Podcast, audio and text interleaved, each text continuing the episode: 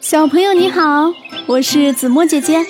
今天子墨姐姐讲的故事是《乌龟上天》。一天，乌龟对老鹰说：“不知天上到底是什么样子，我跟你上去旅游好吗？”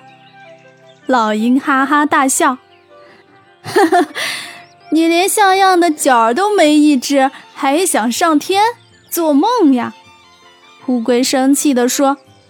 明天咱俩比比，看谁最先上天吧。晚上，老鹰准备好一篮子食物，乌龟等它睡着了，偷偷地躲进篮子里，让老鹰明天带它上天去。第二天一早，老鹰拎着篮子，一口气飞到天上，在一座高山的顶峰停了下来。乌龟蹑手蹑脚地爬出篮子，在旁边躺下装睡。老鹰见了乌龟，吃惊地问他：“什么时候来的？”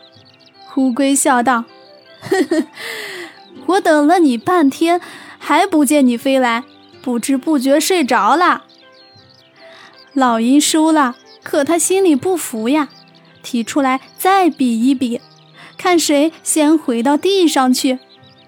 乌龟满不在乎地说：“随你的便。”山鹰听说。立即展翅往下疾飞，谁知回到地上，又见乌龟在睡着等它。原来呀，乌龟把头和手脚缩进壳里面，流星似的直滚下来。老鹰哪能不输呢？小朋友，我的故事讲完了，喜欢子墨姐姐的故事，一定要点击订阅哟。